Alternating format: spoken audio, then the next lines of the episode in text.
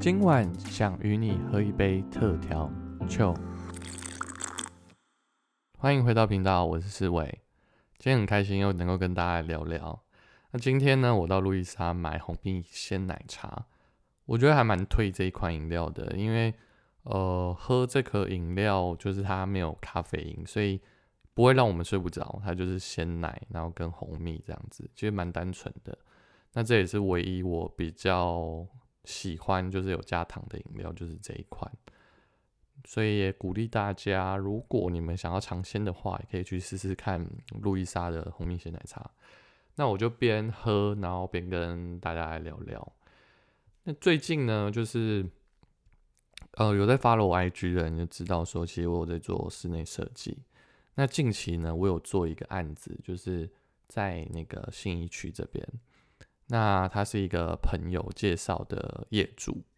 那这个案子呢，很有趣的是，呃，他是在五呃靠近一零一的那个方向。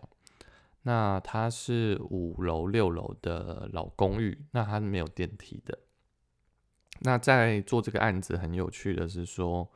因为其实我过去我所做的案子，大多数都是拿来自住用的，就是。嗯，不是拿来投资用的。那这个案子呢，屋主呢，他其实他是呃在工作生活圈不在这个地方，他是靠近内湖南港那边。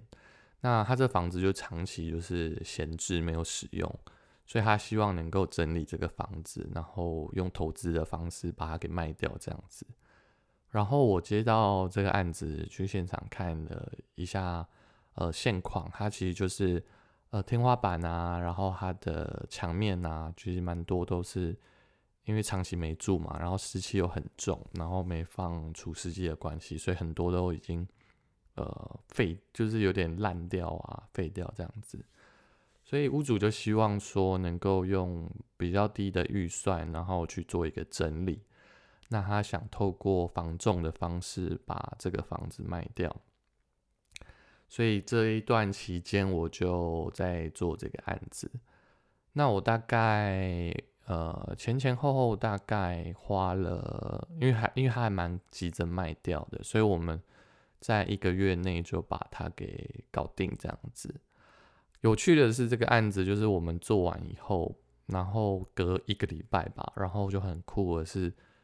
房仲就马上把它给卖掉。然后也在呃屋主所期待的那个价钱卖掉，然后我本来想说哇，这终于结束了，不用再跑到新一区，因为其实新一区离我很远这样子，所以我本来想说哇，终于不用再大老远跑到新一区这样子，然后隔了大概就房仲卖掉之后，大概隔两个礼拜后，然后突然间就是。呃，屋主好像就是把我的资讯，然后介绍给呃购买的下一个屋主。那下一个屋主呢，他其实也是要做一些呃简易的装修。其实他没有，他们其实两个人的心态，前屋主跟新购买的这个屋主，他们的心态都是要拿来投资用。那新的屋主呢，他就希望说能够在每个呃空间里面能够增加。呃，比方说独立的电表啊、水表啊，然后增加那个热水器，就他可能是预计是要租给呃当地的人，所以他也是以一个投资的心态在做。我不知道大家呃买房子你们是投资用还是呃自住用？那其实我碰到的比较多案子都是自住用，投资用的客户比较少这样子。那所以这次遇到这个也是觉得说蛮有趣。那新的屋主后来买了以后，变成我要呃继续的去跑到新一区这样，所以也是呃开心的是说哇又多了这个案子，然后呃忧虑的是哇又要再跑去新一区。那嗯今天我们就主要是想跟大家聊聊说。是不是你在做室内装修，你需要找设计师来帮你做？那我自己是设计师嘛，那我我会用比较客观的方式来跟大家聊聊这样子。那今天，嗯，因为其实我在录这一集之前，我有问我，嗯，其他的朋友就说，诶，如果我在 podcast 上面想要谈论这个议题的话，那你们比较想要听呃我分享哪哪些样的东西？那我我觉得我简单的跟大家讲一下，就是说，一般在我们如果说我们呃买了一个房子，不管是要自住或者是我们要来投资，你可以在呃要开始做装修之前，你可以考虑的一些部分。那我就针对这个部分跟大家做一点分享，这样子。那首先呢，呃，当你买了房子之后呢，你会呃，如果是新成屋的话，你可能就是会有要先了解一下呃公设比啊，了解一下你的呃可以使用装修的范围这样子，然后可以呃申请室内装修许可这样子。那很多的社区他们其实规定都不同。那在呃装修之前，不论你找设计师或者是呃你有认识的工班，你要自己做都可以。那在这个呃，装修的这个前置作业，你就是必须要先去了解。那当你买到房子以后呢，不管你是自己要做，还是你要请呃设计师帮你做，你可能要先考量到一些你要做的内容，然后再去跟设计师或者是跟你的工班来沟通。那我简单的列一些，呃，我就反正我想到就就讲。讲给大家听，这样子。首先呢，你在装修之前，你可以先去考虑一下，就是说，大概可以去想一下，你你喜欢怎样的风格，你喜欢怎样的内容。想好以后呢，你可以提出你的需求，嗯，就依照你的平数吧，然后你使用的人口大概是多少？可能你是呃一个夫妻，然后一个小孩，或者是你是单身单身族，就你可以考量一下你的人口。然后去稍微的简单的去规划一下你的预算，然后看一下呃你喜欢的风格，所以这是第一步你要做的。然后呢，我们呃如果说已经确定要开始装修的时候，你就可以找工班或者是找设计师。那一开始呢会做丈量，就是去了解呃如果是新成屋的话。建设公司他们那边都会有平面图，那那个平面图，呃，其实那个准确度，以我自己的经验来讲，其实还是会有一些误差，所以我是建议还是能够再重新的去量一下，因为这样对设计师或者是呃你自己要规划上面，你可以比较能够掌握那个空间的大小，以及你喜欢的呃可能是家具放不放得进去这样子。接下来呢？你可以去想一下，呃，你在网络上看到一些你喜欢的可能设计师的案子，或者是说你喜欢的风格的平面图，那你可以依照这些图面去大概的去想一下这样子。那想好以后呢，接下来接下来就是交给，如果你是交给设计师的话，后面的我我接下来讲的部分就会由设计师去帮你做一个监工的角色。那如果说你是要自己去找你认识的工班，然后来帮你试做的话，也就是说你自己要成为那个监工的角色的时候，呃，这些部分你可以去注意。那首先呢，一开始我们的工程呢，最开始最开始要注意的就是你要先想一下哪个地方你要拆除，可能说哪道墙要拆啊，哪个地板要拆啊，或者是说哪个。管子啊，就是是不要的，或者说，呃，我我的这个插头的这个坐标，我要去把它给废掉。就你要想所有你要拆的东西有哪些。那接着呢，我们会呃请水电师傅进来，就是我们可能有些灯具啊，有些厨具啊，冷气的位置要要定位在什么地方啊。然后在这个从拆除到水电的这个过程当中，我们会再做一件事情，叫做放样，就等于是说，我再再次的去 check 说，哦，我我图上的跟我实际施工的位置的那个尺寸是准确的。那接着呢，要再进去到你的呃房子里面的呢，可能是泥做，也就是说，我们如果有的人他们要做厕所，要把厕所重新呃整修的话。可能厕所的防水啊，或者是说贴瓷砖啊，就工班在这个时间点就会要进去到泥做就要进去到你的里面，那包含那些水电做好的线啊，或者是挖过的洞啊，都要把它补起来，这样，所以泥做也是算蛮前面的。接着呢，呃，再进去的话，可能还是会有一些，如果有的人要改窗户的话，会有铝门窗。或者说你有一些铁件要做的话，也是在比较前期的部分，在装潢的前期会必须要有这些呃工班先进去。然后呢，接下来就是我们所谓的木作。那木作这边，我想跟大家提一下，就是说，呃，其实在木作上面，包含我们所看到的，可能像柜子啊，像天花板啊，可能像呃木门啊，或者是说隐藏的。呃，木木质的墙，看有些人会做一些像推拉门这样子，这些就是在这个阶段里面会去做。那我这里想跟大家聊一下，就是说，如果你要，其其实我觉得说，就看你的预算跟你的呃施工的工法，因为其实如果说你是做系统柜好了，系统柜呢，它其实就是在工厂把那个板材切好。然后到你的家里面去组装，所以如果跟这个部分跟木工比的话，系统柜的话，它的粉尘会比较少。就是说，如果你是呃希望，就是你如果是全市，就是你整间房子都要装修的话，那木工进去做其实没有太大影响，因为其实你家里就是会呃蛮多粉尘啊。那如果你是举例来，就是我家可能我只有我的房间要做装修，然后我的客厅跟其他空间我都没有希望有太多的粉尘，或者说在施工期间可能还是有人住在里面的话，那可能系统柜这个方式会对你来讲粉尘比较少。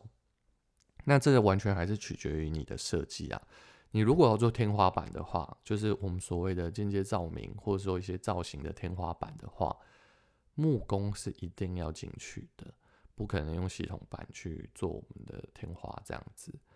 那当然还是有一些替代的方式啊，就是可能你不要有天花板这样子，或者是说有一些其他的做法，那我这边就不多聊。那所以我刚刚前面提到说，哎，我们拆除过后，水电啊、冷气啊，你做进来以后，再来就是木工进去嘛。那等到这些呃，就是我们所谓的柜体都做好以后，木皮也贴好以后呢？接下来就是油漆了，就是把我们的墙面整平，把天花板刚装好的部分都帮他把把它给呃粉刷到你想要的颜色这样子。接着呢，就即将到尾声喽。接着就是我们可以有清洁，然后呢，把你就如这个部分，我觉得就是看你的你如果要自己打扫也可以啦。但通常我遇到的屋主他们都会。请清洁来打扫，因为这样就是毕竟说，呃，我们的工班其实去打扫其实也有一定的限度，那所以他这种请清洁公司来清洁的话，那干净的程度会比较高一点。那清洁过后呢，就是在就是你的三 C 的一些设备啊，可能是说，呃，你的卫浴啊，然后你的灯具啊、玻璃呀这些东西啊。或者说你有些人家里是要做木地板的话，大概就是这个时间点，呃，进来这样。那我刚刚前面提到木工跟系统柜嘛，那系统柜其实就呃，如果说你你是只有你没有做木做的话，系统柜进来你的工地的时间可能也是在比较后面的。最后呢，就是你的家具跟窗帘这种软件，就是在最后的这个时间。进场这样子，所以这边是大概跟大家讲一下，呃，我们如果是自己做监工的话，我们的装潢的流程大概是这样，就是先前置作业，就是你大概要想一下，你你大概要做什么，然后拆除啊、水电啊、泥做啊、木做啊、油漆啊、清洁啊，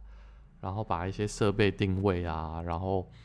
最后就是把一些软件家具把它放进去。那这个是一个最最轻易也是最简单的一个装潢的流程。那如果是请设计公司的话，就是或者是工作室像我这样子的话，嗯，流程大概会是你可以一开始提出你的需求嘛，那后续呃设计公司会帮你丈量，然后会提案给你，然后讨论我刚刚上面所提的那些嗯内容，然后就是确定图面嘛，然后把天花板图啊、柜体图啊，然后水电图啊，就把一些基本的呃你要制作的部分的图面把它画出来，然后让工班去依照图面去施工。接下来呢，会定一个工程的排定，排定那个工程以后，呃，可能会跟屋主签约，签约以后会依照这个排定的时间去进行这样子。那接下来就是工班确就确定签约后，工班就会进场。那工班进场就是依照我刚刚前面讲的那个顺序去制作。那这个其实完全是取决于你要规划的空间大小的范围，看是怎么样来制作这样子。最后呢，就是完工后，就是确认呃跟图面上面的尺寸有没有不符，然后其实中间会有蛮多的沟通啊。如果是跟设计公司单位的话，就我们中间会有很多的讨论，比方说，嗯，你要什么材质的瓷砖啊，然后甚至你要什么材质的呃木皮啊，可能在很多的部分我们会有蛮多中间的讨论。那前面这边可能大家如果说。你是自己要去监工的话，你可能就是前面我刚刚所提的那些装潢的那些顺序，你可能要稍微的掌握。那如果是交给呃设计公司的话，就是我们会帮你把这些东西呃处理。所以这大概是整个装修的流程。那我最后呢，就是想跟大家也聊一下，就是我自己。呃，在 IG 最近我有 PO 一个文，就是我到新竹的呃一个工程师家，然后他们是一对夫妻啦，然后有两个小孩。那这个案子是之前的案子啊，那我我我把它放 IG 上面，因为他完工有也有一段时间了。那他屋主的主人呢，他是还算蛮年轻的啊，然后男主人他是在新竹的科技业做工程师。然后女主人是音乐老师。那当初，嗯，我们公我们我在那个设计公司，呃，这个案子其实不是现在案子，是之前的案子。我之前在设计公司做这个案子的时候，我们其实在做这案子的时候，跟屋主讨论啊，我们就是以，因为其实屋主他对于空间的整体，他没有要做太多的拆除。所以他其实是希望说，让整个空间是有一个整体的风格。那因为我们知道女主人是音乐老师，所以我们在规划上面的时候，我们用了钢琴这个元素作为我们的主要的一个设计来源。那在做这个案子的时候呢，我们是利用那个亚克力板，然后以及系统板去做。因为我们为了让整个空间不要有太多的粉尘这样子，所以我们的电视柜就是用系统板去制作这样子。那因为小朋友，嗯，就是屋主的小孩，他们其实呃从旧的家搬到新的家，有一一台钢琴，那我们就希望说让这个钢琴放在我们的客厅这个地方，然后从客厅的。嗯，应该要怎么讲？就是你你把钢琴靠在客厅的墙面上，然后呢，墙面的背面开始我们做一个呃系统版的不同大小公分的一个切割，然后让它有一点凹凸感，然后一直延伸到天花板。那延伸到天花板之后呢，我们就用一个钢琴的琴键的一个。开孔，然后去做我们的灯。那透过这个排列组合，让整个空间是有一点曲线，然后有点流线感的。因为其实透过 Podcast 其实比较难去呈现这个画面给大家。那大家如果有兴趣的话，可以搜寻我的 IG，那边会有这个案子的范例这样子。那在做这个案子的时候，因为我是用了六种板材，然后去做这个排列。然后用亚克力板做呃钢琴键，那我们也是做了不同的大小的方式，然后让它有点上下的方式去叠合它。那在客厅的沙发墙，就是沙发的后面那道墙，我们用了轨道灯加钢丝，然后把亚克力板呃垂吊起来。所以如果说今天我没有要这个亚克力板的琴键的时候，我会把它拆下来吊我喜欢的画作。那当我如果说我没有想到要挂什么时候，亚克力板就可以直接挂在那个呃沙发墙后方，它就有有一种跳跃的感觉。因为我们其实有点悬空，所以当有风啊，或者说人在走动的时候，其实它会前后的摇动，这样子会有点韵律感的感觉。那这是在这个案子做的一个嗯方式，这样子。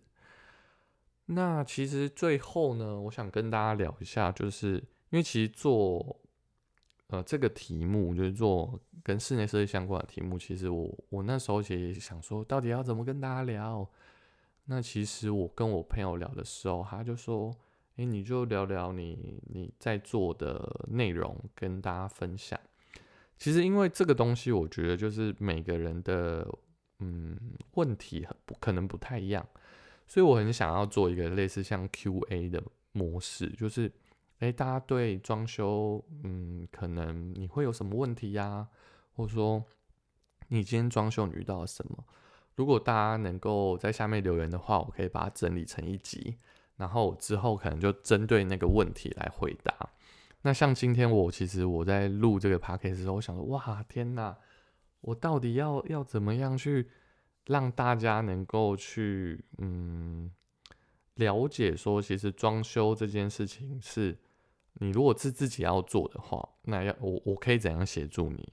那如果说你是要找像我们设计公司来做的话，那你可能会遇到什么问题？或者是说有些设计师他不愿意跟你讲的东西，那我这里能够去提供给你这样子。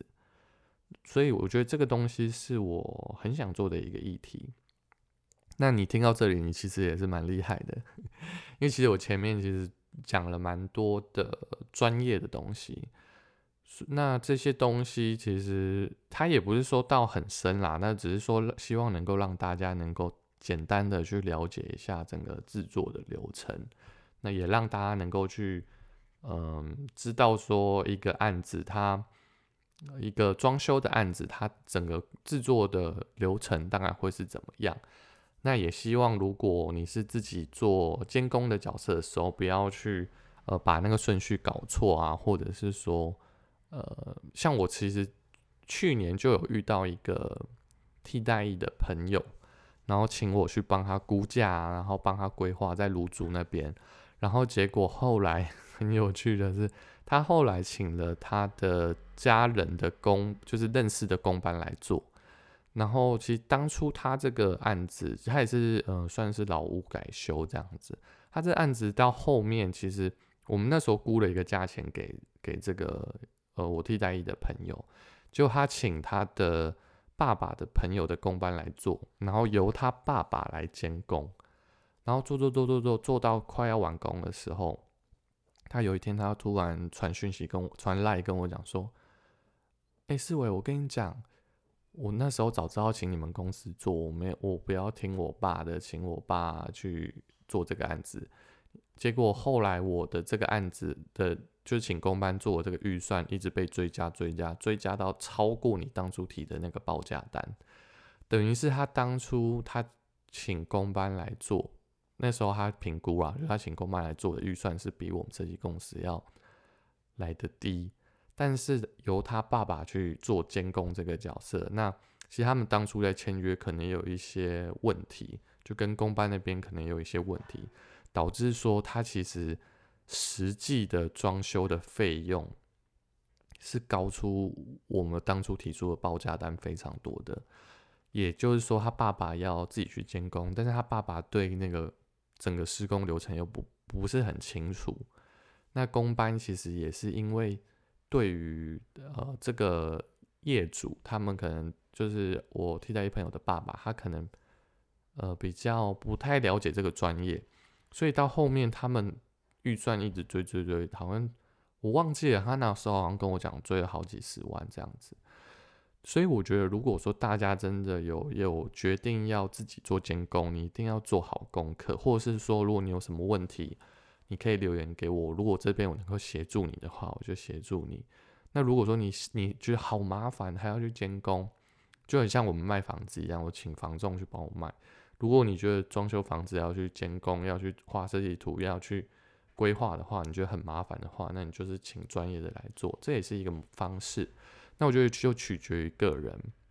所以最后呢，想跟大家讲的是，你如果想要做自己的房子，或者是说你要投资的话，你要先。知道就要去了解这整个制作的过程。那我听到这边，如果你有什么的问题，你可以在下面留言给我。那我可如如果能够回应你，我就可以直接的去回应你。你也可以到